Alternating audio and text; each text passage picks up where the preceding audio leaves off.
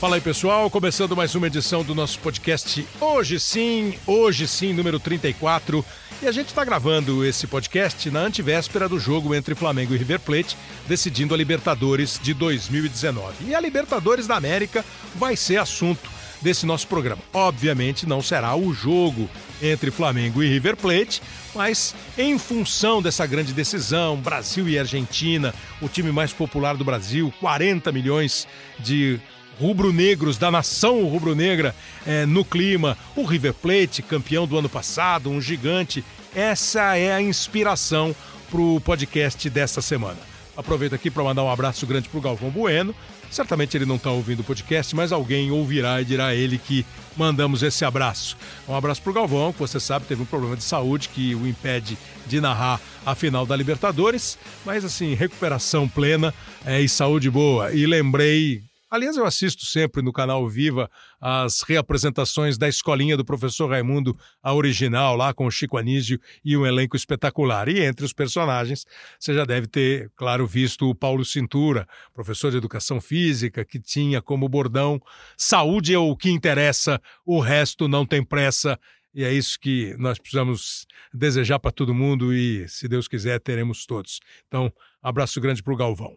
Mas vamos falar de, de, de Libertadores aqui, ó.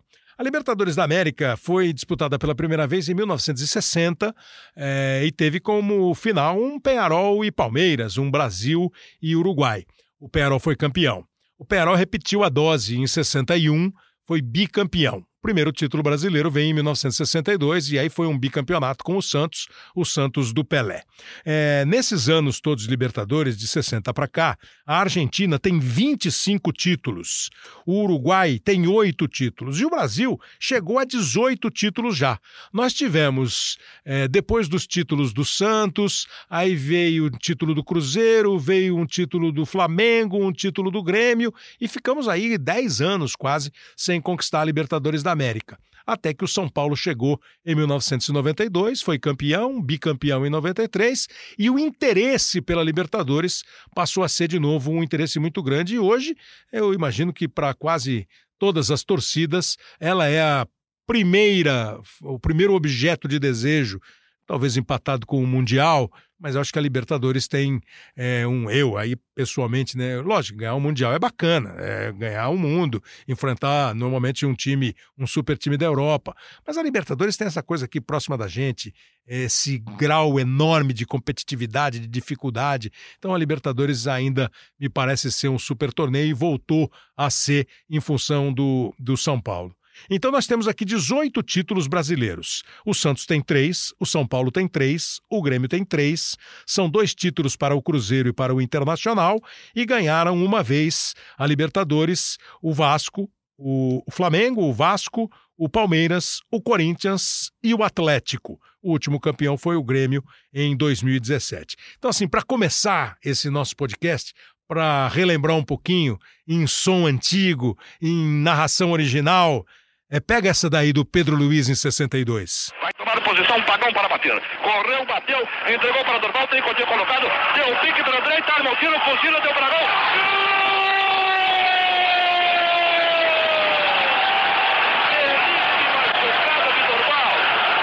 Belíssima jogada de Dorval, o Santos ganhou do Penharol. Naquela oportunidade, você percebeu pela narração que o Coutinho estava esperando o cruzamento e o Dorval fez a jogada individual. E aí, passando no tempo, o Santos bicampeão, aí a gente enfrenta de novo um período grande, até chegamos em finais de Libertadores com o Palmeiras, com o São Paulo, mas nada de título. Até que em 1976, o Joãozinho pregou uma peça no Nelinho, mas fez a torcida do Cruzeiro comemorar. 42 minutos, restam 3 minutos. É marcar esse gol e o Cruzeiro meter a mão no caneco, torcedor do Brasil. Toma posição, Nelinho. Agora sim, a barreira atrasa. Não, o juiz vai autorizar. Nelinho vai tentar o pé de chumbo. Ajeitou a bola no terreno. O juiz autorizou. A equipe do River catimba. Isso é bom. Nelinho está descansando neste momento. Porque agacha-se, mete a bola no lugar exato. O juiz vai lá, mete a bola mais para trás. Jogador argentino, Ortiz reclama. Fica na frente da bola. Bastante catimbada. É boa. É Nelinho quem tem que bater.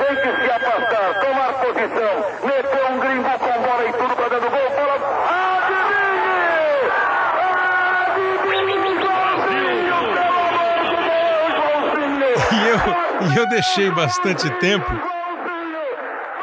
com toda aquela aquela preparação, e aí eh, tá falando do Roberto Batata. O Roberto Batata era a ponta direita do Cruzeiro. O ataque do, do Cruzeiro era Roberto Batata, Jairzinho, Palinha e Joãozinho. Eh, tinha o Piazza, o Zé Carlos, o Disseu Lopes. Eh, e o Roberto Batata morreu durante o ano antes do final da Libertadores num acidente. Por isso que a narração fala: Joãozinho, você está abraçando o Roberto Batata no céu. E o Joãozinho pegou todo mundo de surpresa, né? Se você tiver a oportunidade um dia de ver o lance, é, e tem no YouTube, tem em várias plataformas, a cara que o Nelinho faz, que era um dos maiores, foi um dos maiores cobradores de falta que eu vi, mas o Joãozinho surpreendeu, foi lá e bateu a falta e fez o gol. 81 o Brasil comemora de novo. Na voz do Luciano do Vale, agora um dos gols do Zico. Zico, olha a chance do Flamengo entre três jogadores. Ainda Zico, olha o gol pintando.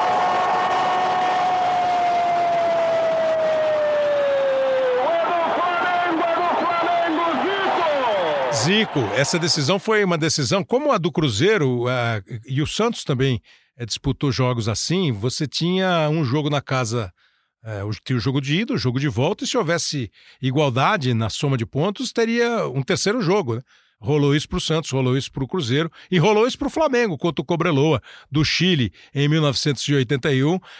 e tem a história no último jogo que um zagueiro do, do, do Cobreloa, chamado Mário Soto, que depois veio jogar aqui no Brasil, entrou em campo em determinado momento do jogo com uma pedra na mão e ficava dando pedrada nos jogadores do, do, do Flamengo. E tem a cena famosa também do Carpegiani, técnico do Flamengo, manda o Anselmo entrar, um atacante que estava no banco. O cara entrou só para dar uma bimba no, no Mário Soto, deu no meio do Mário Soto e foi expulso o primeiro título do Flamengo. Você viu como o tempo foi passando, né? 62, 63, aí 76, 81, e a gente chega agora só para é, é, completar esse pequeno cenário, esse pequeno quadro, com o título de 2007 do Grêmio contra o Lanús, 2017 do Grêmio contra é, o Lanús, o título de 2017, que o Galvão narrou um dos gols do Grêmio assim, ó. Toca no isso, toca, toca no Gerrão, toca do lado, ou vai você, ou bate pro gol, olha o gol, olha o gol, olha o gol, olha o gol, gol!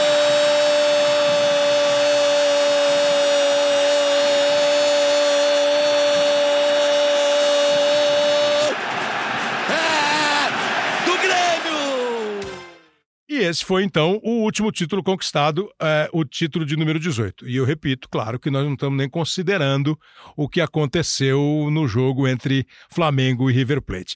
Aí você está perguntando, pô, mas e o São Paulo? Você não botou o São Paulo? Você acabou de falar que o São Paulo foi o time que trouxe de novo a Libertadores para o coração do brasileiro, o interesse. Então tem aí, São Paulo. É um grande momento na decisão da Copa Libertadores. Autoriza o ato. Partiu Raí, bateu. Gol!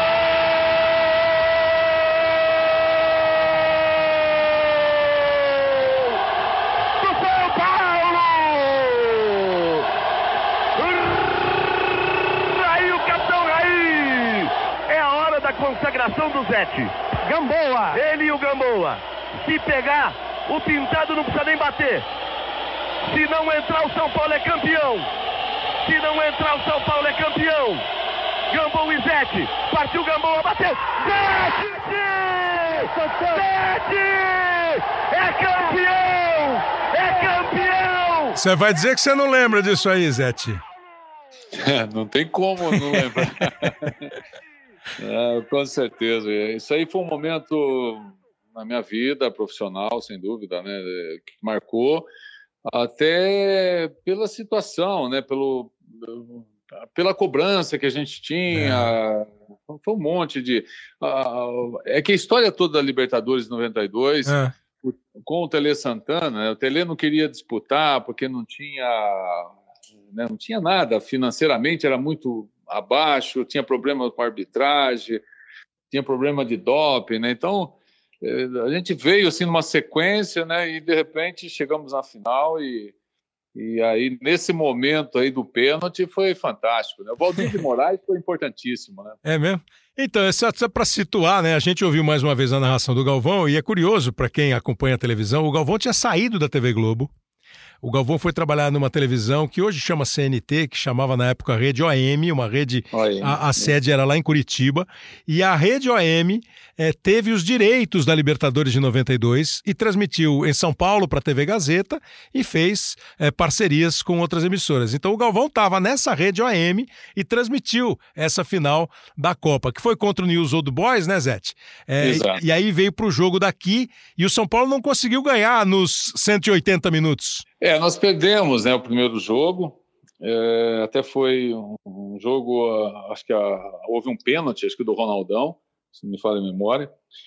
E daí foi uh, o jogo de volta, né? Que essa, essa, esse jogo é, o Valdir Joaquim de Moraes estava acompanhando, porque o Tele, imagine o scout que, Ah. que o Valdir fazia no papel, né? Hoje você puxa a internet, você vê Computador. tudo, né? E ele era o preparador de goleiro do São Paulo, foi E da o seleção, tá, do confiança, Tele, né? É. Ele, era o, ele era o cara de confiança assim do Tele. O Tele gostava muito do Valdir e falou: Valdir, você vai acompanhar o possível adversário do São Paulo nessas retas, né? Ah, na tá. reta final. É. Ele ficou vendo os jogos dos possíveis adversários. É, e o New Old Boys passou, acho que duas rodadas anteriores, ele, ele passou por, por pênalti, né? E, Aham. e, e aí ele foi anotando tudo, e como que o cara batia no alto, no chão, Pô, enfim.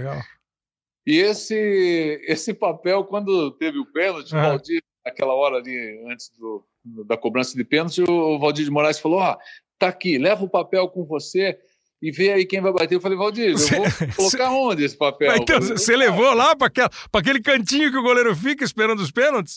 Não, eu deixei na mão do Alexandre, Ah. do falecido Alexandre. Que era o goleiro reserva. Aí o Alexandre, no meio do campo, o pessoal estava todo abraçado, eu ficava olhando para o Alexandre, Ah. né? E o Alexandre fazia o gesto para mim, né? Ó, vai bater no canto direito, baixo, no canto esquerdo, Que alto. É, eu, é que essa cena ninguém pegou, assim, Pois sabe? é. Né, aparece o pessoal correndo no meio do campo, tudo, mas não tem esse close no, no Alexandre, né? Mas, mas foi, muito legal. Quer dizer, e você seguiu a orientação dada por ele a partir das observações do seu Valdir. Foi, foi. Eu, eu acertei, na verdade, quatro, acho que foram quatro cantos. Né? Um eu acabei errando, é, que eu, eu, eu saí antes, eu precipitei, saí antes, o cara mudou o canto. E mas os outros você acertou. os- acertei. Teve os dois chutes fora, né? É, e é aí um- pegou esse do Gamboa, que era um bom back o Gamboa, né? Não, excelente. Mas eu não conseguia ver o número do jogador, assim, não tinha o número, né? Ah, Então, quando o cara estava vindo com a bola, Aí que o Alexandre via. é, o Alexandre que passava a informação. Eu não tinha informação da, da- de quem era o batedor. né? Agora, você falou um negócio aí que é interessante, né? Eu- não sei se você pensa igual. Na minha cabeça, esses dois títulos do São Paulo, em 92 e 93, eles é que fizeram a Libertadores voltar a ser uma, um objeto do desejo do- dos clubes brasileiros. Você pensa assim? Eu penso, eu acho que em 92 ele mudou o conceito né, da Libertadores para os times brasileiros. Porque em 93 já estava começando a formar equipes fortes. Uhum. Né? É, todos, é, o Palmeiras já estava aí na- no projeto, É, começando É, a Parmalat, né? é, isso já começou em 93, né? É, então, isso eu acho que o Grêmio também, o próprio Flamengo, né? Tinha um, um time muito forte, começou a trazer, eu acho que o Sálvio, né, o Sábio, Sabe, né? o Júnior voltou. É, eu acho que essa foi a, a mudança foi em 92. Eu acho que aí até o próprio São Paulo, São Paulo foi com um time que, que veio do Campeonato Brasileiro, né? Para a Libertadores. E depois que começou a vir, né, o- acho que o Toninho Cerezo, não Isso. sei se o Toninho já estava. O Tony acho que ganhou as duas, né?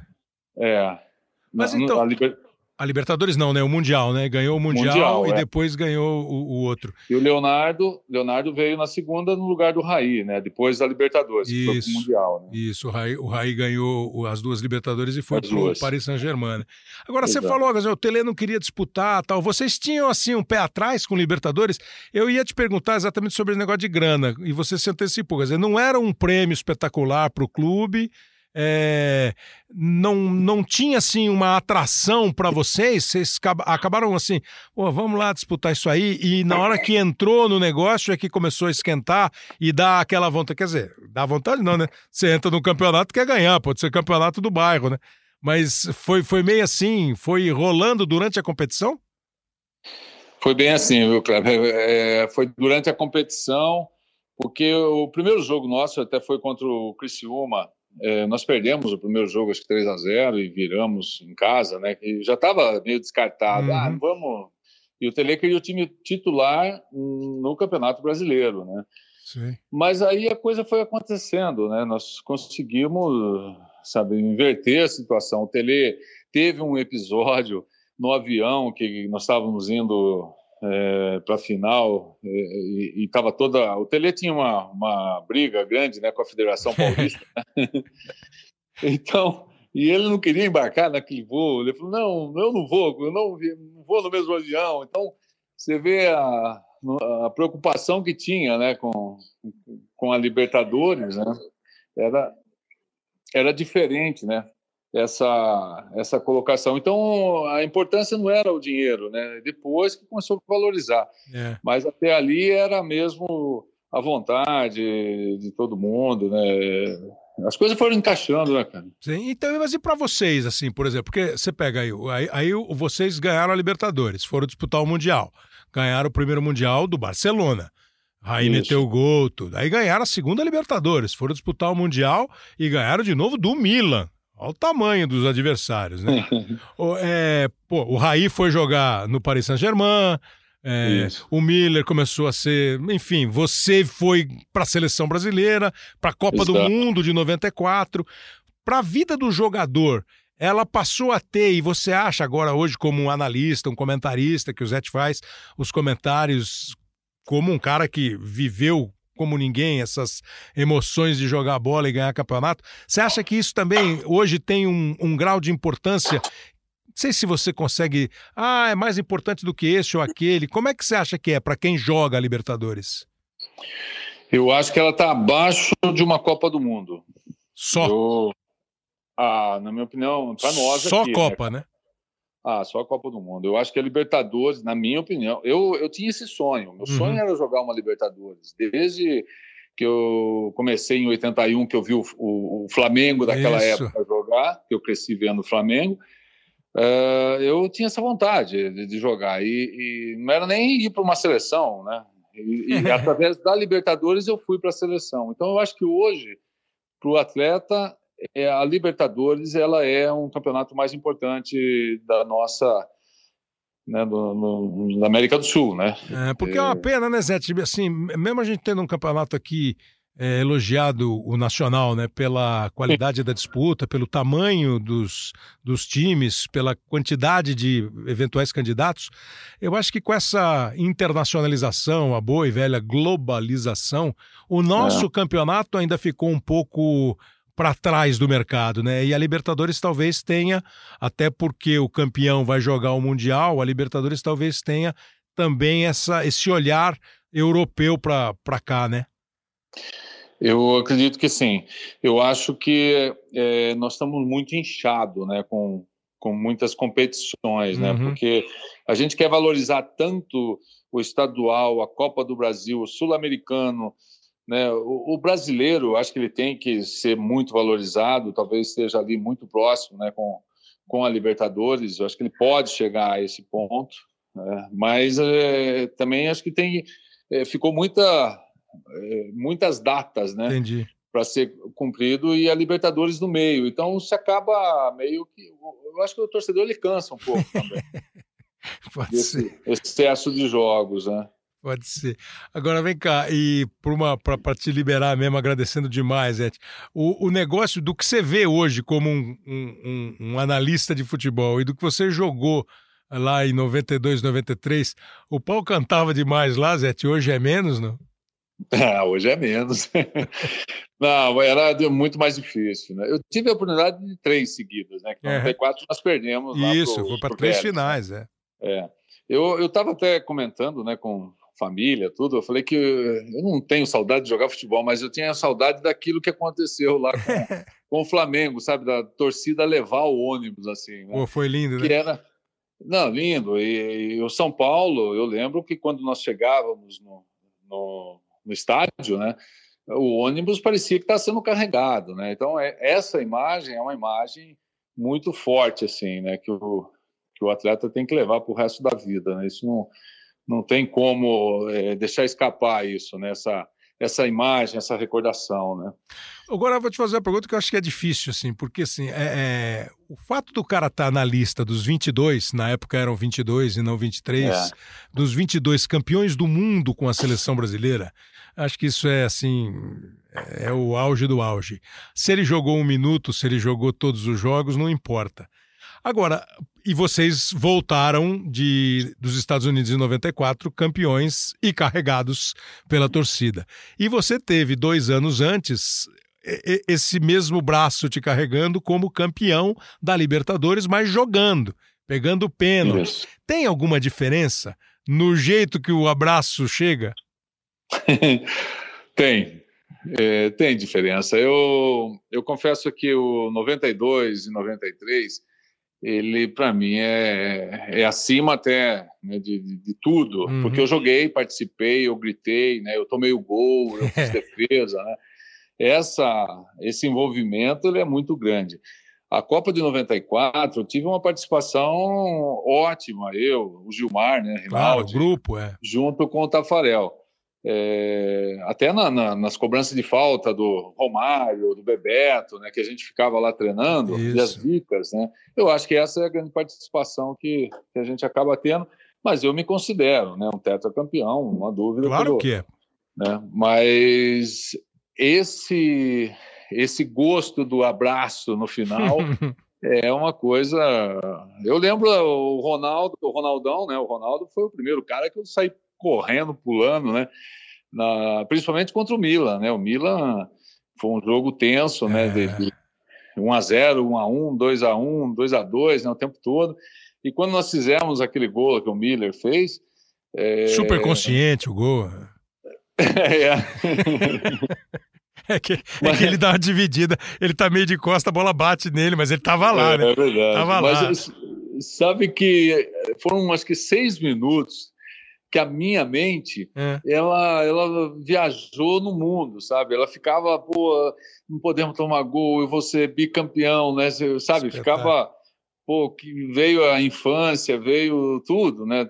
Pai mãe amigos né? Então essa foi a, a leitura né? História que rola né ah, sensacional. Então, Zé, ó, é, e, e, hoje, assim, tecnicamente, no, no, no, padrão que você vê futebol, os nossos times estão, assim, é, no mesmo nível. Eu tenho para mim aqui que hoje a gente não é mais super favorito em competição nenhuma. Nem os nossos times, nem a nossa seleção. É, mas a gente tem chegado, né? É, o Grêmio chegou, o Flamengo chegou. É, é, de, depois da conquista do, do, São Paulo, das duas conquistas do São Paulo, o Brasil ficou fora de pouquíssimas finais de Libertadores. Pensando de 92 para cá, pouquíssimas finais de Libertadores não tiveram os times brasileiros. Mas eu tenho um pouco de dúvida, assim. Acho que a nossa superioridade hoje é, não é nem perto do que já foi. Você acha que está por aí? A gente hoje pode ganhar qualquer competição, mas também todo mundo pode ganhar da gente? É, eu, eu, eu, vou por essa linha também. Eu acho que nós, sem ser saudosista, né? Claro, claro. É, é, mas... Realista só, né? Exato. É. Eu, acho, eu acho que nivelou muito né, o, o nosso futebol, principalmente sul-americano. Quando a gente vai disputar também a, a final é, é um problema muito grande né, que, que acaba acontecendo de, de, a gente achar que o tempo todo nós estamos sendo favorito. Né? Eu acho que essa, esse favoritismo que a gente tem é, é uma coisa que atrapalha também, é, mas, mas mudou muito. Né? Eu acho que o esquema tático hoje do time também é muito eu acho que é muito favorável para não para nós, né? Nós estamos perdendo a nossa característica é, também é. do futebol arte, futebol.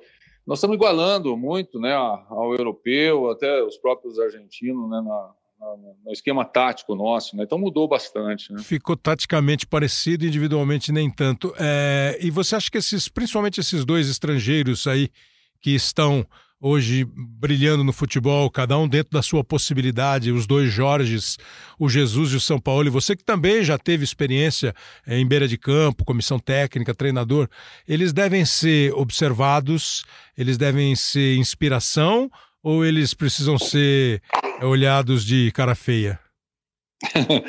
eu acho que tem que ser respeitado, tem que ser observado por coisas positivas, né? Entender por que, que eles estão é, fazendo sucesso, no, em que ponto, né? Mas eu, eu acho que a parte é, tática hoje que o Flamengo vem jogando, ela não foge do que a gente sempre fez. Pô. Se pegar a Copa de 70, a gente tinha dois atacantes, sei lá, né, jogava com ponta, mas nós tínhamos um. Eu, eu acho que o que eles estão fazendo, estão resgatando talvez é. mais o futebol brasileiro do que nós. Eu, eu, eu tenho eh, comentado um pouco sobre isso, cara. É, eu acho que os treinadores brasileiros estão indo para fora para fazer estágio, para estudar. Só que eles querem em seis meses. Eu vou citar o Rogério Senna em um ano, que é. foi o treinador que mais tempo ficou lá fora aprendendo, estudando. É, eles ficaram um ano. Eles querem em um ano fazer o que o europeu faz. Há 100 anos já, pô. Os caras estão lá. Sabe? Então, é, é muito mais fácil entender o que os caras estão fazendo e e resgatar o nosso, nosso trabalho aqui, que eu acho que está perdendo. É, mas eu, eu, eu, respeito muito, eu adoro, eu acho que eu, eu, gosto de ver o Santos jogar, o Flamengo principalmente, né? Eu acho que são dois, duas equipes é, com futebol diferente, né? Para ser jogar, para ser apreciado, né? É isso mesmo, você tem razão. A questão é mesmo de você é, aprender, mesclar, porque hoje em dia ninguém mais vai ser completamente inovador, sozinho, vai ser uma mistura toda. Então, assim, é. Zé, te agradecendo demais a sua presença, pega essa aí, ó, vamos ver. Vê se você pega essa. É a hora da É a sua hora, vamos ver se você vai Gamboa, pegar agora. Ele e o Gamboa. Se pegar, o pintado não precisa nem bater. Hum. Se não entrar, o São Paulo é campeão. Se não entrar, o São Paulo é campeão. Gamboa e Zete. Partiu Gamboa, bateu. Zete! Zete! Sete! É campeão! É campeão! Mas nem o, mas nem o Pintado ficou bravo. Não, por não, não ter batido. O, o, Pintado me perdoou até hoje. Ele falou: pô, você pegou eu que podia ser o, o, cara que ia contar essa história. A imagem ia ser do Pintado. É. Ô, Zete, super obrigado, legal. hein, cara. Obrigado mesmo pela, pela colher de chá, pelo papo. Super bacana, Zete. Obrigado. Não, muito legal. Um grande abraço aí, você. Então, depois dessa conversa aqui com o Zete, é... me fixar um pouquinho mais, como eu falei, a inspiração para o nosso, nosso podcast é, afinal, sem exatamente ser o jogo final, afinal de contas, nós estamos gravando isso aqui dois dias antes da decisão, é, sem, obviamente, saber o resultado, e você vai poder ouvir quando você quiser. Mas esse confronto Brasil e Argentina, não há dúvida, né? Para muita gente, eu lembro do senhor Armando Nogueira, é, um jornalista extraordinário, que foi diretor de jornalismo da TV Globo, um cronista espetacular. O senhor Armando dizia que há duas escolas de futebol no mundo, ele achava, a do Brasil e da Argentina. É, hoje em dia é bem provável que nós tenhamos outras opiniões com outras escolas é, para futebol. É, o confronto Brasil e Argentina, todo mundo chama o clássico dos clássicos, o super clássico e provavelmente tenha é, em, outros, em outros continentes clássicos tão grandes quanto esse. E na questão da Libertadores a mesma coisa, a gente fica contando o título, né? O Brasil tem 20, o, o, a Argentina tem 25 títulos de Libertadores. O Brasil tem 18. O Uruguai tem 8, a Colômbia tem 3, o Paraguai tem 3, o Chile e o Equador têm um cada um. Estamos chegando a 60 edições e veja a diferença, 25 a 18. Final Brasil e Argentina, 15 com esse Flamengo e River. O placar antes do jogo, 9 a 5 para a Argentina. É, cinco vezes o Brasil conseguiu ganhar: Santos e Boca, Cruzeiro e River, São Paulo e News, Corinthians e Boca, Grêmio e Lanús.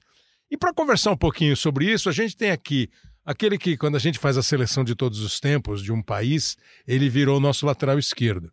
E ele tem uma história aqui no Brasil é, muito bonita, muito grande é, como jogador, é, depois virou comentarista, apresentador de programa, fez um programa delicioso que tem até hoje na ESPN, chamado Resenha. Cruzei alguma vez com ele pós-programa, eh, estabelecemos algumas discussões e hoje eu tenho o prazer de receber aqui no Hoje Sim, no podcast, Juan Pablo Sorim. Fala aí, Sorim, enchi sua bola no começo, hein, meu lateral? Boa tarde, obrigado pela, pelas suas palavras, elogios y, y feliz, feliz de ter essa história eh, seja no meu país, eh, que amo, e onde foi muito, muito, muito feliz né, na, minha vida. Sou do Argentina Júnior, passando pelo Rio, e tantos anos na seleção argentina, como embaixador, um jeito de jogar e, e me adaptando a um monte de outros países, culturas, eh, torcidas, e entre elas a torcida maravilhosa do Cruzeiro e o carinho gigante do, do, Brasil por onde, por onde passei. Primeiro como jogador, depois como você falou, como comunicador. E, e obrigado também pelas palavras para a nossa criação, a nossa produtora, como foi o, o recém junto com a ESPN. Você tá morando onde?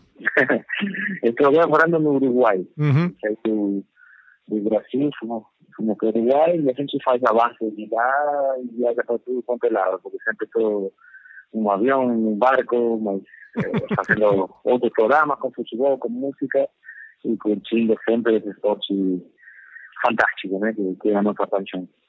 Bom, o Sorin tem uma história de, de títulos espetacular. Ele foi campeão da Liga dos Campeões com a Juventus. Ele ganhou Libertadores, entre outros títulos, com o River Plate, com o Cruzeiro, Copa do Brasil, Copa Sul Minas, Campeonato Mineiro, Supercampeonato. Jogou no Paris Saint-Germain e também foi campeão, no Hamburgo, na seleção argentina, foi capitão da seleção argentina, enfim, tem uma história é, é, não, não, precisa nem falar da história do Sorin como jogador. Sorin, a grande rivalidade do futebol é Brasil e Argentina? Isso não há muita discussão? É uma das grandes rivalidades. Né? Eu acho que cada uma das escolas, das seleções campeões do mundo, inclusive aqueles que não, não foram campeões, mas que marcaram épocas, é, sempre tem um clássico e tem uma cultura e tem coisas para aprender, como o caso também de Holanda e que vira referência para o mundo por um jeito de jogar, por uma rebeldia, né, por revolucionar um pouco essas, essas regras. Mas é muito bacana ter esse clássico no Brasil, seja a nível de, de clubes, me tocou jogar vários jogos, ganhar, perder, curtir, sofrer, mas sempre se vive como, como um clássico, como um jogo especial. Então, lembro da final do São Paulo, na, na Supercopa, quando ainda existia, fomos campeões e depois eh, a semifinal contra o Vasco e o Palmeiras, que a gente aí se sofreu porque estávamos próximos para ser outra vez campeões depois de 96 da Libertadores com o River, contra o América de Cali, e nós ficamos aí com, com a vontade. Mas tem, tem sempre essa técnica do, do jogador brasileiro, dos laterais brasileiros, eh, um jogador que pode fazer uma, um drible, uma jogada incrível a qualquer momento. Também tem dos argentinos ou os estrangeiros que jogam para nossos times. E depois tem uma das nossas características que, que muitas vezes é exportada, é, aquela raça, aquele espírito, a mentalidade. Eu acho que tem muito a ver com esse River Plate de hoje, né? Uhum. É, um jeito de jogar, ser muito ofensivo e ao mesmo tempo é, ter uma mentalidade muito poderosa para esse, para esse tipo de competição, esse mata-mata. Então, a, a Libertadores, a gente aqui estava fazendo um, um, tentando assim um histórico de Libertadores, né? O Brasil ganha as duas primeiras em 62 e 63 com o Santos, fica um tempão sem ganhar e ganha com o Cruzeiro em 76. É, depois fica mais um bom período sem vencer e conquista a Libertadores com o Flamengo. Quando vem o São Paulo de 92, a Libertadores parece é, aquela mosquinha que dá uma picada no, no, no, futebol brasileiro, no torcedor e nos clubes brasileiros e ficam todos a fim de Libertadores. Na Argentina, você considera, e aí você já viveu isso, quando você veio jogar aqui no Brasil, você já viveu esse, essa, essa vontade de Libertadores. Na Argentina, é a Libertadores o principal campeonato, o bom e velho principal objeto de desejo do torcedor, do jogador, dos clubes argentinos é a Libertadores? Eu tenho o sonho de qualquer jogador. Eu sou torcedor do Argentina Juniors e aquele Argentina Juniors 85, 6 mil anos para ser campeão, eh, porque misturou experiência, juventude. Eh, mas falo isso como torcedor. E depois como jogador, quando tive a sorte de ser profissional, y, y vivir uma Libertadores y poder conquistar uma Libertadores con River eh, y curtir esa, esa competición que es muy difícil, tal vez sea una la más difícil del mundo y, y al mismo tiempo onde son batalhas, né, quando você vai jogar fora. Mais antigamente que agora, quando tem tantas câmeras, mas continua sendo um campeonato super, super cool, super bacana. E, e completando sua pergunta, claro que sempre você quer ser campeão local, né? campeão de apertura, clausura, na época, agora a Superliga, mas quem ganhar a Libertadores é como que conquista é, especialmente o continente, né? que, que tem a ver com isso. É, é vencer e marcar uma época que, que vai ficar legado para sempre. É, aqui no Brasil, você, claro que conhece o, o, Galvão Bueno, que ele tem, ele tem uma frase que ele patenteou, né? Ganhar é bom, ganhar da Argentina é melhor ainda. Eu nem, nem, nem tenho esse tipo de gosto. Eu queria saber o outro lado. É, o argentino se preocupa em ganhar do brasileiro? Ele é mais gostoso ganhar do clube brasileiro? É um clássico. Sempre um clássico se vive com, como, como ilusão e ao mesmo tempo sabendo que você não está igual. São jogos que marcam a tua vida. Então, sempre que tem um clássico contra um time uma seleção brasileira, uma seleção uruguaia, alguns eh, adversários que têm talvez mais a ver com a política, as, as histórias de fronteiras de conquistas, eh, ou invasões, né? Eh, também viram clássicos e, e ficam sendo importantes para a gente e para a população. Eh, mas eu sempre gosto, como fui um pouco embaixador da Argentina no, no Brasil, de, de deixar na, na brincadeira da, a rivalidade que seja curtir é, e nunca procurar além disso, porque eu acho que é muito bacana passar essa mensagem de paz, né? A gente claro. adora divertir no Brasil, brasileiros mesmo na Argentina, e tem uma convivência é, muito muito legal, eu acho que é muito mais importante talvez que um, um resultado ou alguma coisa que pode virar em, em violência. Mas eu gosto da, da, brincadeira, gosto da rivalidade e eu acho que tem que existir esse folclore. É, essa é a vantagem de um grande comunicador como o Sorin se mostrou trabalhando aqui no Brasil, porque é exatamente isso. Os brasileiros são bem recebidos na Argentina, os argentinos vêm passar férias em praias brasileiras e a rivalidade do futebol é legal, é saudável, é é futebol, é querer ganhar e tem mesmo o gosto. E só tem o gosto mais saboroso de um enfrentar e vencer o outro, os times desses países e as seleções desses países, exatamente pelo tamanho é, dessas seleções, desses times, pelo número de títulos. Só repetindo, né? 25 títulos tem os argentinos, 18 títulos tem os brasileiros, depois vem o futebol uruguaio com oito títulos de Libertadores. É, e nas finais, 9 a 5 para a Argentina, sem contabilizar, claro, o resultado que nós não sabemos aqui de Flamengo e River Plate. É, o Sorin é, deu esse recado para gente. O Sorin está com outros compromissos, como ele disse, está no Uruguai, agradecendo demais a participação do, do Sorin num tempo em que o, o futebol, o profissional argentino está super em alta aqui, né? Com o Jorge Sampaoli, como está também o Jorge Jesus, é, e a conversa com o Sorin. Você vê que todos eles falam muito assim: ah, naquele tempo, é, naquele tempo era assim, naquele tempo era assado. Ah, porque tinha. É, o Sorin ainda falou, né? Hoje são menos, menos câmeras. É, é, antigamente eram menos câmeras e com menos câmeras o, o negócio era mais quente. Hoje o pessoal é, preserva um pouco mais, o pessoal se segura um pouco mais, porque não é mole é, você jogar para tantas câmeras e não correr risco de, de ser flagrado ainda é um campeonato. Eu nunca fui muito a favor do é, Libertadores é diferente. É, acho que esse papo é um pouco assim, como assim? Diferente no quê? Mas todos que jogam dizem que realmente é uma, é uma disputa diferente.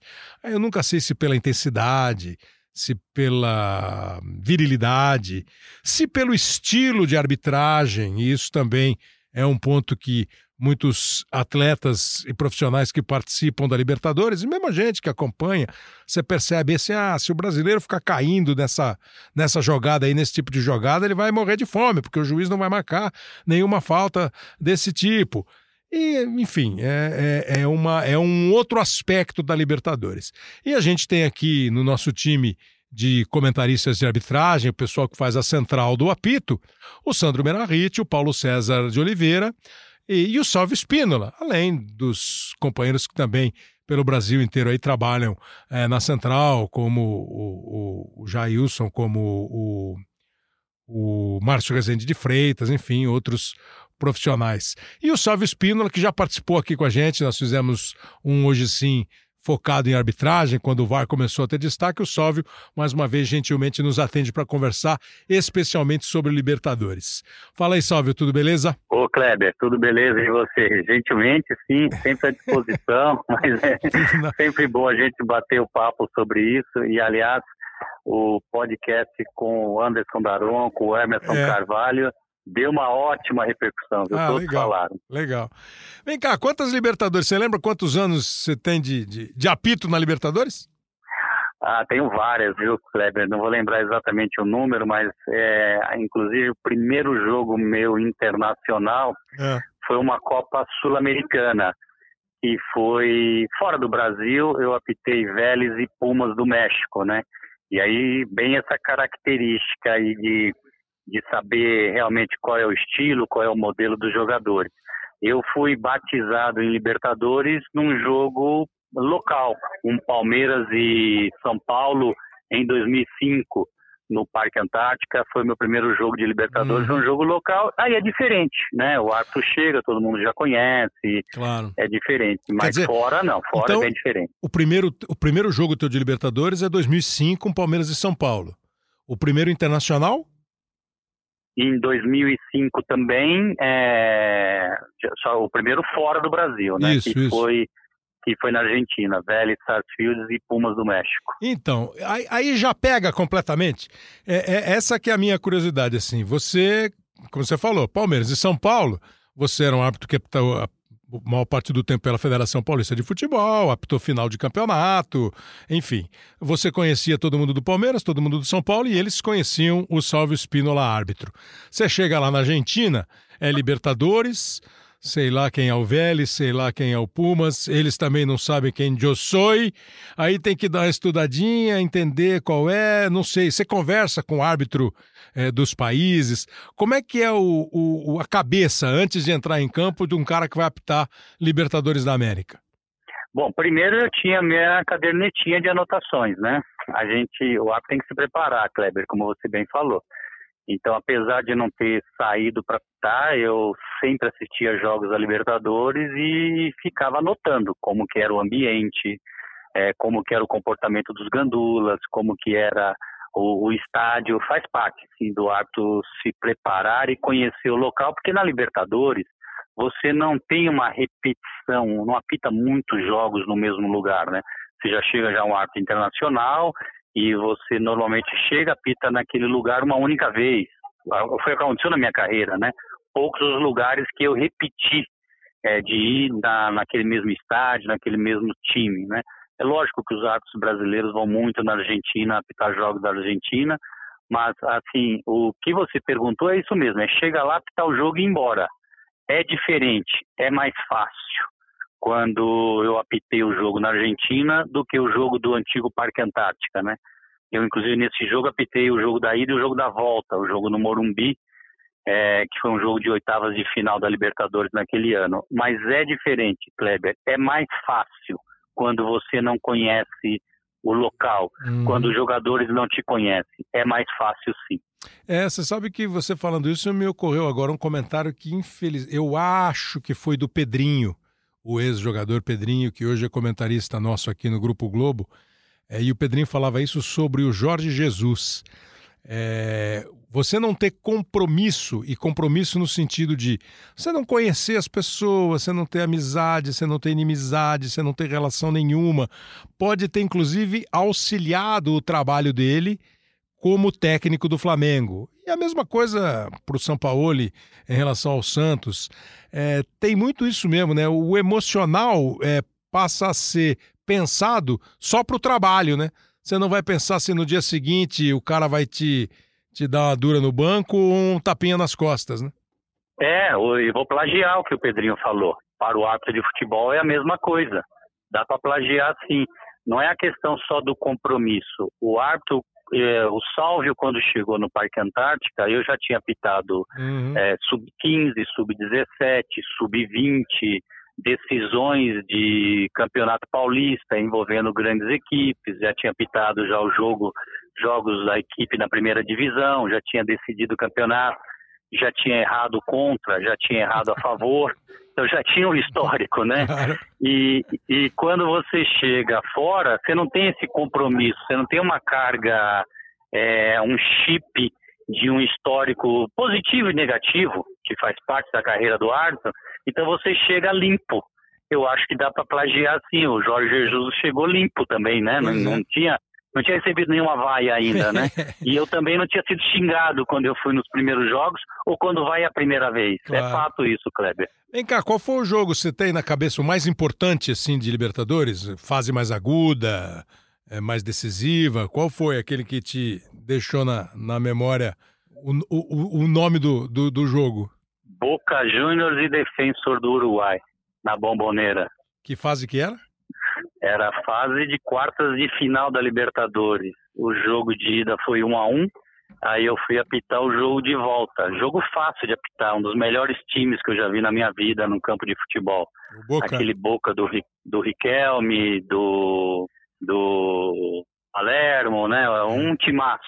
E os caras não estavam afim de jogar bola. Ficaram o tempo todo enrolando. Eu vou no intervalo pro vestiário. Os bandeirinhas olham para mim e falam: Ué, você não correu? Não suei. Ninguém jogou bola. É mesmo? Pro defensor tava bom 0 a 0 pro Boca tava bom 0 a 0 porque tava classificado. No segundo tempo, do mesmo jeito. O jogo não acontecia nada, a torcida feliz cantando.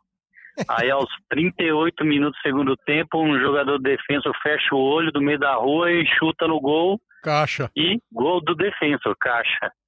E aí, Kleber, é, eu acho que eu nunca falei isso publicamente. Foi um dos melhores momentos de jogo de futebol que eu vi numa partida dentro de um campo. Mas o ambiente Os mudou assim. minutos desse jogo. Mas esse, o ambiente mudou completamente radicalmente. Foram 10 minutos de futebol que eu nunca vi na minha vida. Hum. O que esses caras jogaram na Bomboneira, os 10 falaram, agora vão jogar bola. Que ano foi, Sálvio? Esse jogo foi em 2008, né? Diz a história que eu acho que é a única vez que o, o Boca foi eliminado na Bomboneira em mata-mata, né? Perdendo em casa. É teve esse aí recente, mas era realmente era marcado como sendo o único jogo. Quer dizer, foram para dentro, mas não, viraram. Foram para dentro, mas, mas não viraram. Não entrou. É. Mas a bola não entrou. A bola não entrou. Dez minutos de futebol sensacional. Colocou na roda o time uruguaio, sabe? Uhum. E a gente viu e a pressão, torcida também tinha que se jogava na área, claro, né? Claro, claro. Lógico, tinha que arrumar uma, uma um iria para os pênaltis. E aí ter 10 minutos que eu corri muito e os outros 80 minutos não correu um suor, né? Esse jogo é um jogo marcante porque você conhece a Bomboneira, né? Você sabe que lá realmente tem uma um, uma atmosfera uma diferente. diferente. uma atmosfera diferente. E aí nós saímos da Bomboneira com o Boca eliminado pela porta da frente sem ser xingado é, e com o peito estufado. Saiu de boa, é? Saiu de boa, é? Você, Saiu de boa. Você, você não jogaram bola. Você não ficou na, você não fez parte da história, então. Só tava lá. Mas que os meus bandeiras que saíram meio que com medo, saíram, porque tinha o um corredor polonês lá no vestiário. Mas eu falei, ó, levanta levanta o nariz aí, empina o peito, porque não tem nenhum carimbo nosso aí nessa eliminação, não. Os caras é. não quiseram jogar 80 minutos de bola. É, pois é, você falou de 2005, teu primeiro jogo, e quando eh, a gente entrevistou hoje o Zete, o Sorin, e eles falam muito assim de tempo. O, o, o Sorin, o Zete de anos 90, é, o Sorin já mais próximo dos anos, metade para frente dos 90 e 2000, e eles falavam muito assim, é, e eu sempre ouço isso, não, não gosto muito do papo, ah, Libertadores é guerra, Libertadores é diferente, Libertadores isso, Libertadores aquilo. E eles próprios, ex-atletas, dizem, é, mas agora é um pouco diferente, tem muita câmera, tem muita observação.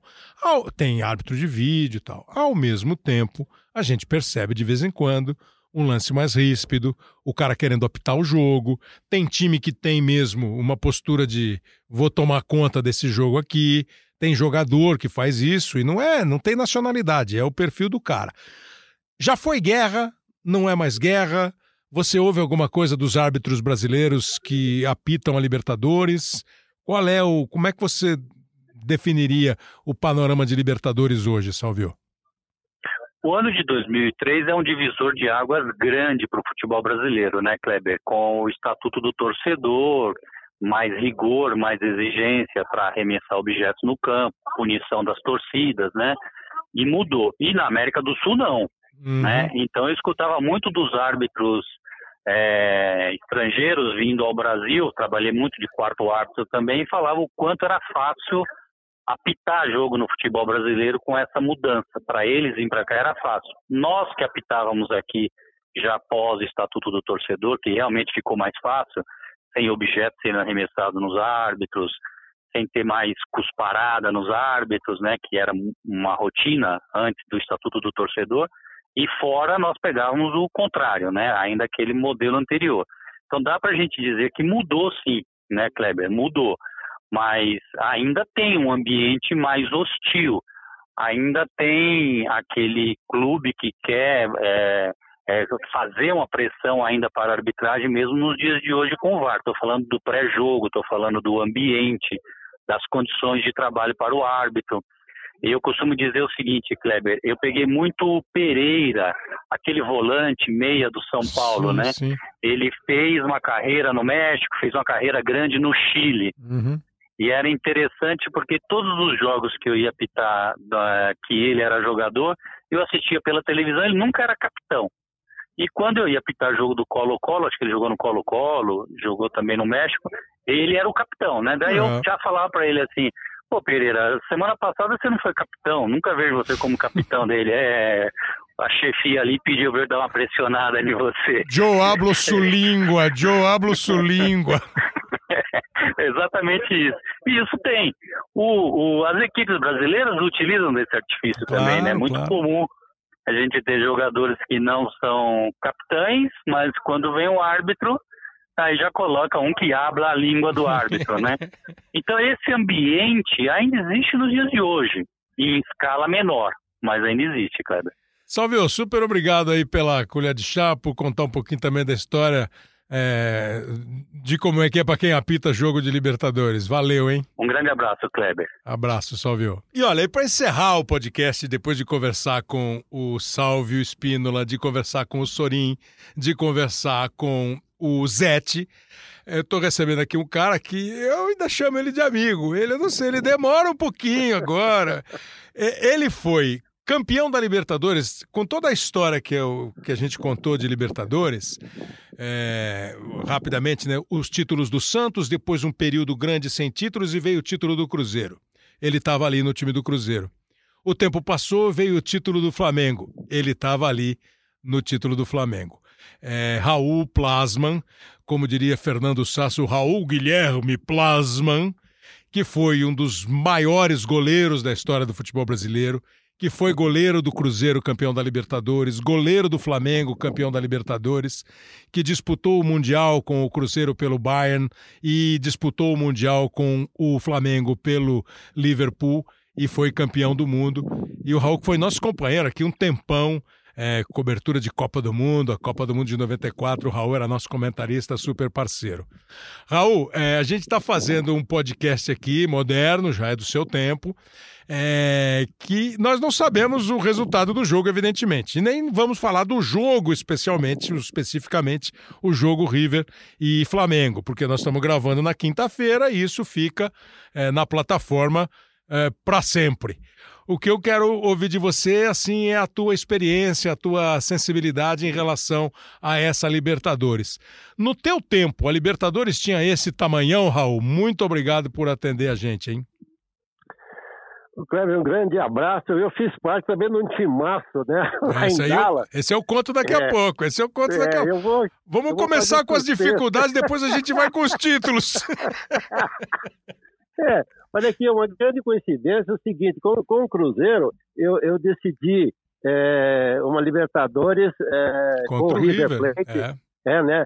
E, e numa eventual confronto agora Flamengo no Mundial contra o Liverpool, que foi é, são os dois times que foram meus adversários, um pelo Cruzeiro, né, que foi o River, e outra é, é, o Flamengo com, com o Liverpool, né? Então, Mas olha, a, a, grande diferença é, não está na quantidade, né, na, do número do, das equipes que disputam hoje uhum. uma, um, uma Libertadores. No meu tempo era o campeão e o vice-campeão só que disputavam. Isso. A, a, coisa era mais enxuta, né, não tinha tanto cascalho como tem hoje, sem querer diminuir a importância da competição, que ela é fantástica, né? É, é, é, o, é, uma coisa impressionante como o brasileiro gosta da Libertadores, talvez até colocando aí mais que o próprio brasileiro, né?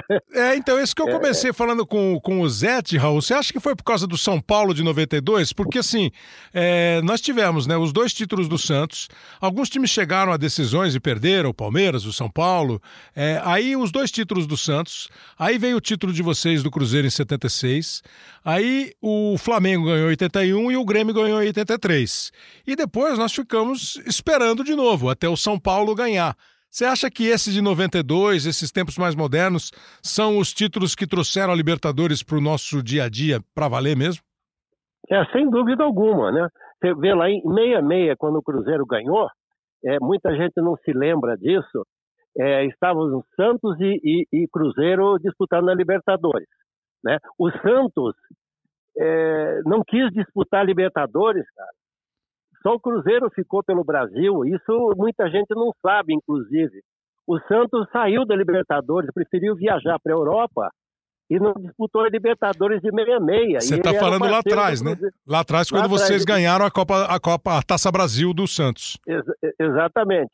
Então, a, a, essa conquista do São Paulo é, tornou, quer dizer, foi, foi, uma coisa que impulsionou aí, né? Foi uma coisa é, que todo mundo ficou com os olhos voltados para essa competição, né? Uhum. E aí eu acho que sim, eu acho que a partir desse momento ela foi vista de uma maneira mais é, diferente.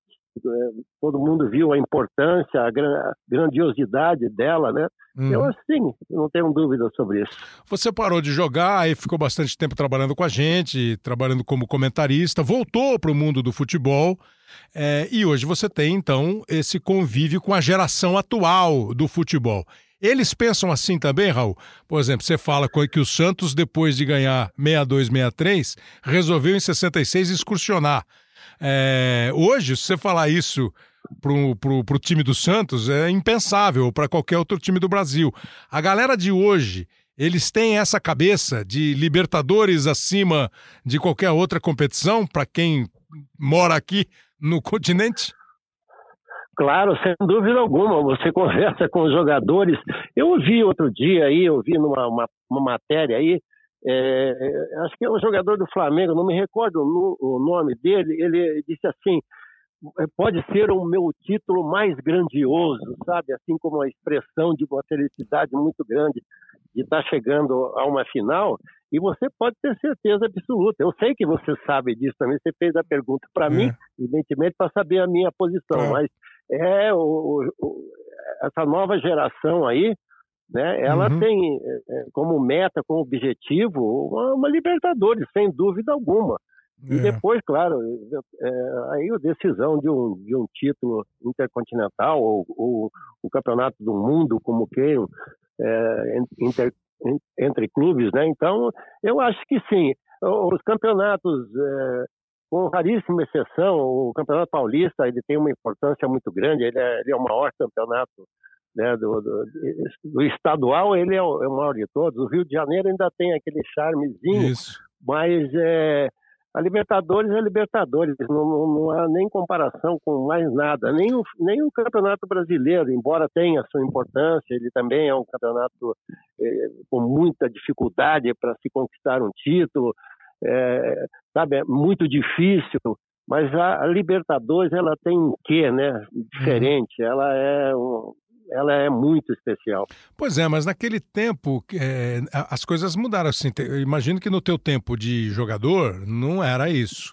É, talvez para você isso tenha crescido, porque você é um dos raros jogadores que conseguiram ganhar duas Libertadores por times diferentes, né? Eu fico tentando lembrar assim, eu lembro de você, é, o Tita, o Luizão, Claro, deve ter mais. Eu tô, tô falando assim, uhum. e, e, mas que eu me lembre claramente você, o Tita, o Luizão. O Tita, inclusive, ganhou com você lá no Flamengo em 81 e ganhou depois no Grêmio. Naquele tempo não era assim, não. E, e hoje você acha que rolou o quê? É, é grana ou é fama? Não, acho que é grana e fama. São as duas coisas. Ali no nosso tempo, como eu estava te dizendo, eram dois clubes só representando é, é, o, o, campeonato, a, a, competição, ela não era muito divulgada, uhum. então a arbitragem ela era tendenciosa. Você ia jogar no Paraguai era um horror, na Argentina nem se conta, no Uruguai da mesma forma. É, a exceção é, eram Colômbia, Peru, é, Venezuela que estava entrando. Mas ali. e aqui? Aqui a gente pegava pesado com os caras também, não? Não, não pegava. A gente ia só na bola. E lá eles iam nos dois, na bola e no jogador, né? Então, e não tinha punição. Qualquer coisa que você fizesse, sempre era o beneficiado era o, era o time da casa. Então a, a competição era muito mais, era muito diferente, é, é sabe? Eu, eu vou te contar uma coisa aqui. Sabe o que, que acontecia? Hum. Foi inúmeras vezes você estava dormindo no hotel três, quatro horas da manhã, você vai, você vai rir, mas olha só, uhum. três, quatro horas da manhã, batia na porta do quarto. Eu estava uma vez com o Brito no, no, Cruzeiro, lá em Rosário. O Rosário ainda tinha Kemp, tinha Luke, era um timão. Então eu cheguei, fui abrir a porta três horas da manhã, eu com o Brito no, no apartamento, né? E aí, quando eu abri a porta, tinha duas mulheres, cara, com, com uma garrafa de vinho na mão. Eu, eu olhei assim, fiquei assustado. Aí o Brito falou assim: O que, que é? Eu falei, ô Brito, tem duas mulheres aqui com uma garrafa de vinho na mão. Ele falou assim: Adelante. Eu ia dizer que você tinha dado uma baita sorte que era o Brito, senão, tava, senão você ia se perder. O Brito meteu um adelante. Meteu um adelante, Estamos aqui mesmo? É, então vamos ficar por aqui. Então isso acontecia. O, o time Ô, Raul, adversário quanto é que, mandava. Quanto é que foi o jogo, Raul? quanto é que foi o jogo, Raul? Isso que eu quero saber. Você não lembra, né, Raul? 3x1. Pra quem? Depois procura aí na internet. É, Joey Marino, Joey Marino. Não, se preocupe. agora, você vê assim, é, agora, e ao mesmo tempo, né, cara, é, outro dia o Globoesporte.com fez uma pesquisa que eles já divulgaram no site sobre os principais jogos da Libertadores e fizeram um ranking dos jogos e tal. Você sabe que aquele Cruzeiro Internacional de 77, 76, né? Que vocês, é. vocês, jogaram a decisão de 75, Internacional uhum. e, e, Cruzeiro. O Internacional ganhou 1 a 0 o gol do Figueiredo. O goleiro do Cruzeiro nem pulou na bola. E aí depois. Eu não, eu não pulei porque eu não vou atrás de calça perdida. aí, sabe que o Zico outro dia falou comigo aqui, falou assim, e eu falava, velho, vai na bola, pode ficar olhando, vou eu, aí pro gol. É, ele falava, e eu falava pra ele assim, não adianta, eu não ia pegar mesmo, não vou atrás de calça perdida. Cara. Pois então, mas aí no ano seguinte do Campeonato 75, vocês fizeram um jogo que foi um 5 a 4 para vocês do Cruzeiro contra o Internacional, que foi uma das coisas mais espetaculares do futebol. Imagino que você tenha participado, não foi não? É, mas só que eu não achei espetacular. Tomei quatro gols, cara. Pô, teu time fez cinco, pô. Olha aqui. Seja, não seja individualista. É, todo mundo fala assim, Raul, aquele jogo foi espetacular. E é muita, todo mundo em Minas claro. diz assim, olha, foi o maior jogo do Mineirão. É. Para a grande maioria do torcedor. É. É, foi um, é um 5 a 4 Foi um jogaço Sim. maravilhoso.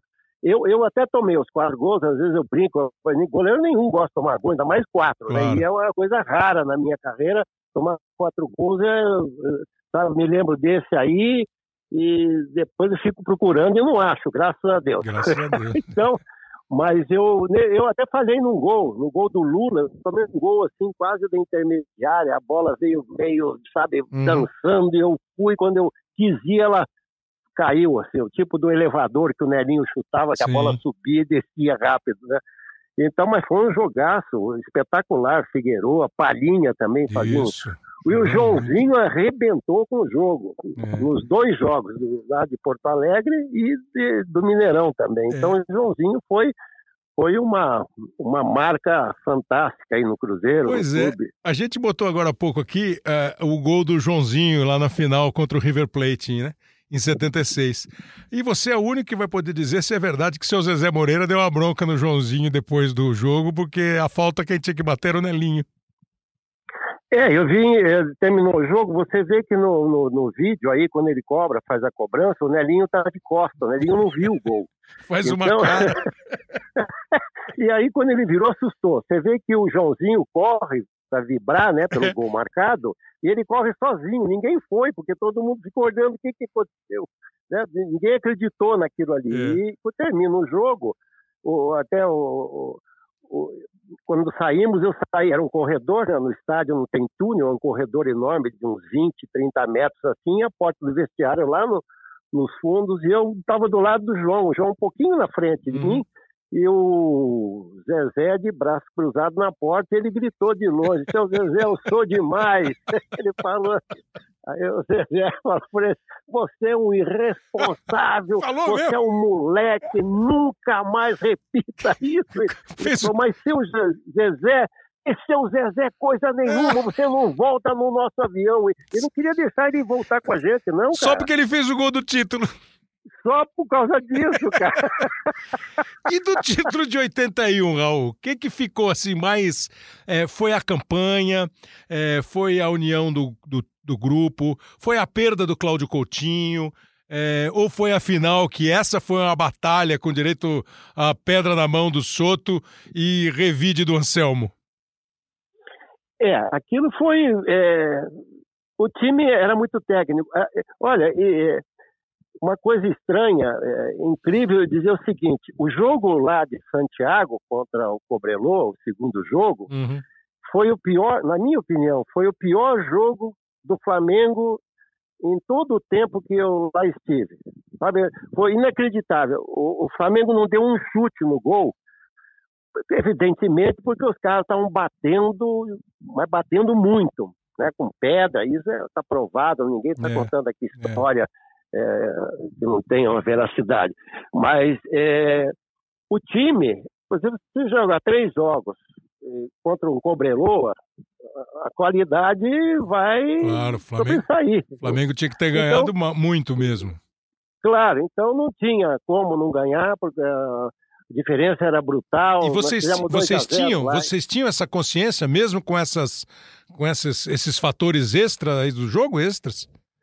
Kleber, Olha, vou te dizer uma coisa. O Cláudio Coutinho, na Gávea, quando em 78, 80, 79, por aí, ele sempre chegava na, na, naquela reunião antes do jogo lá para uhum. fazer aquele esquemazinho. Ele dizia assim: ele perguntava para nós, como é que nós vamos jogar hoje? Lá em cima, aqui vão esperar um pouco no meio ou vão ficar um pouco mais atrás? E ele sabia que o time do Flamengo não era de ficar atrás se defendendo, mas ele fazia a pergunta. Sim. Né?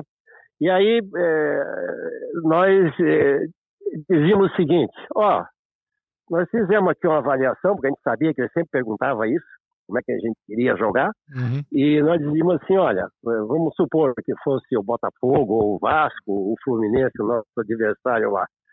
A gente falou assim, olha, nós tínhamos mais time que eles. E entre nós ali, não é querendo Banca, botar banca. É, bancar, é, não é para contar marra, não. Olha, nós temos mais time, então nós vamos para cima, cara. Uhum. Quanto mais cedo a gente fizer o gol, melhor para claro, nós. Claro, claro. Entendeu? Então a gente, a gente tinha consciência da, da capacidade do time.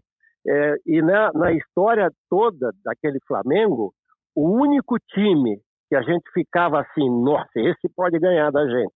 Sabe quem era? Hum. No, o Atlético do Reinaldo. Ah, que fizeram uma decisão de campeonato absolutamente sensacional, né?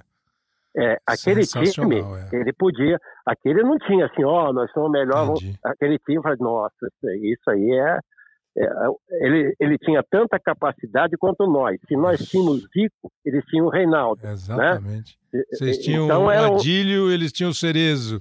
Exatamente. Era uma, era. Aí você tem o Lico, eles têm o Éder. Exatamente. Então, é, o negócio era violento. Então, esse foi o único time que a gente ficava assim. Claro, tinha o Fluminense, claro, o Vasco, claro, não é que claro.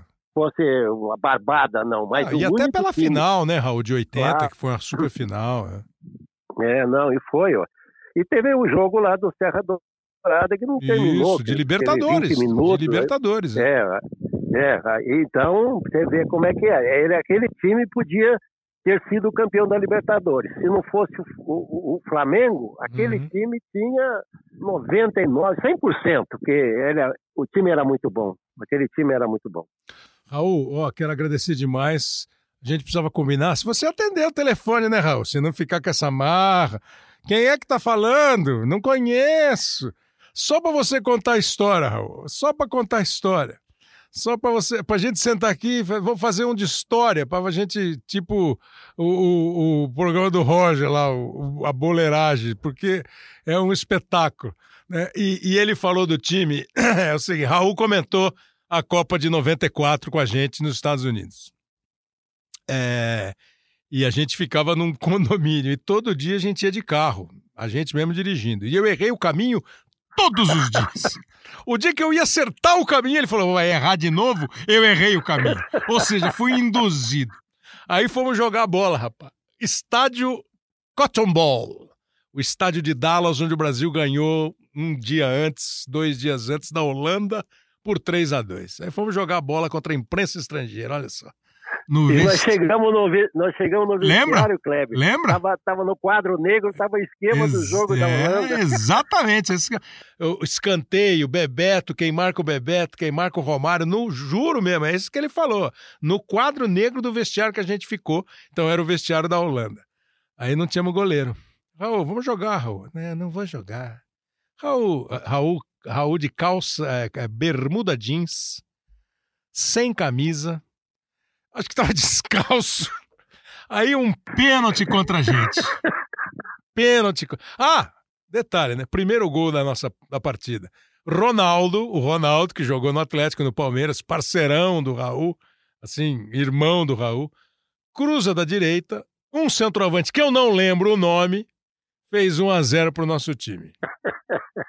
Não lembro o nome por uma questão de humildade. Pênalti para o nosso time.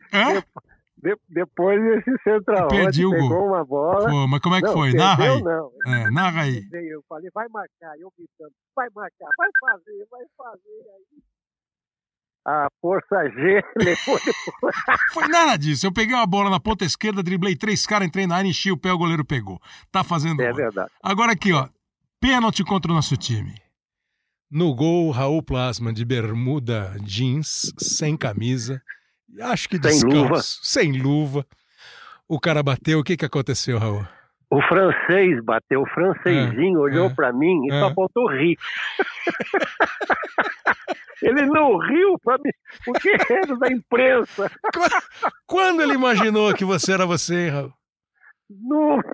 E o que aconteceu no pênalti, Raul?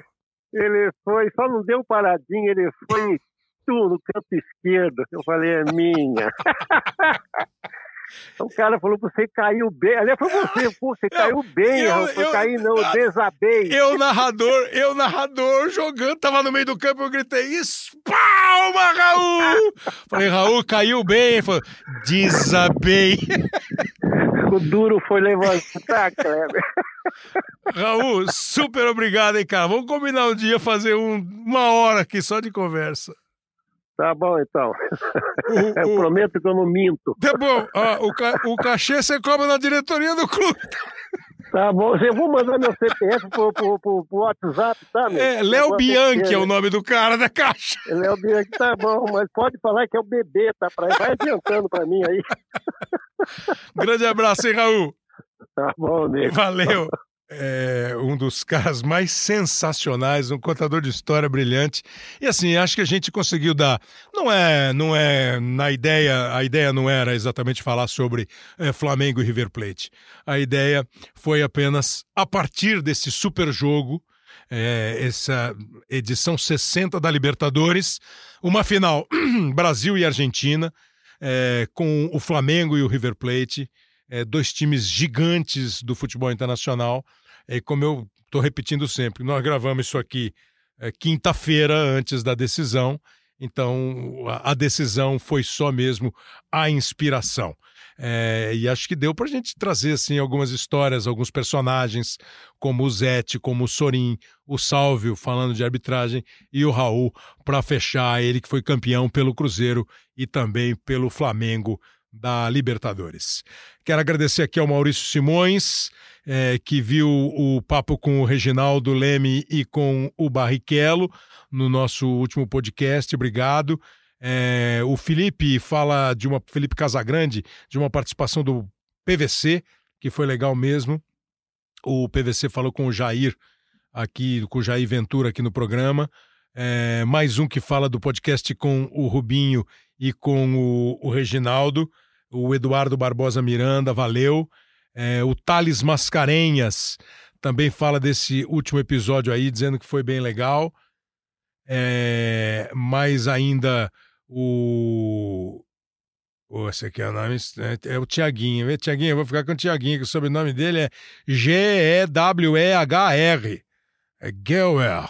Mas obrigado também pela, pela, pela mensagem aqui falando do nosso podcast. É, outro que fala do podcast do Rubinho foi o Bocelista. Será que ele é fã do Bocelli? É, dizendo que foi legal também esse podcast. Enfim, super obrigado a vocês.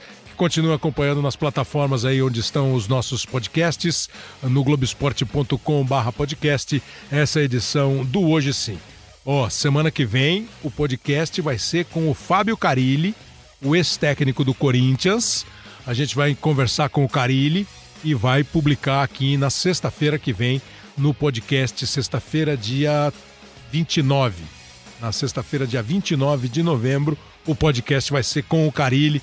E claro, vou tentar tirar do Carilli uma série de questões, e não só sobre o Corinthians, mas em futuro, visão, a primeira crise que ele viveu, esse tipo de papo aí. Espero que você tenha gostado desse sobre Libertadores e fique sempre ligado com a gente. Grande abraço. O Léo Bianchi faz a produção e edição do nosso programa e obrigado por pela sua atenção, pela sua audiência. Grande abraço.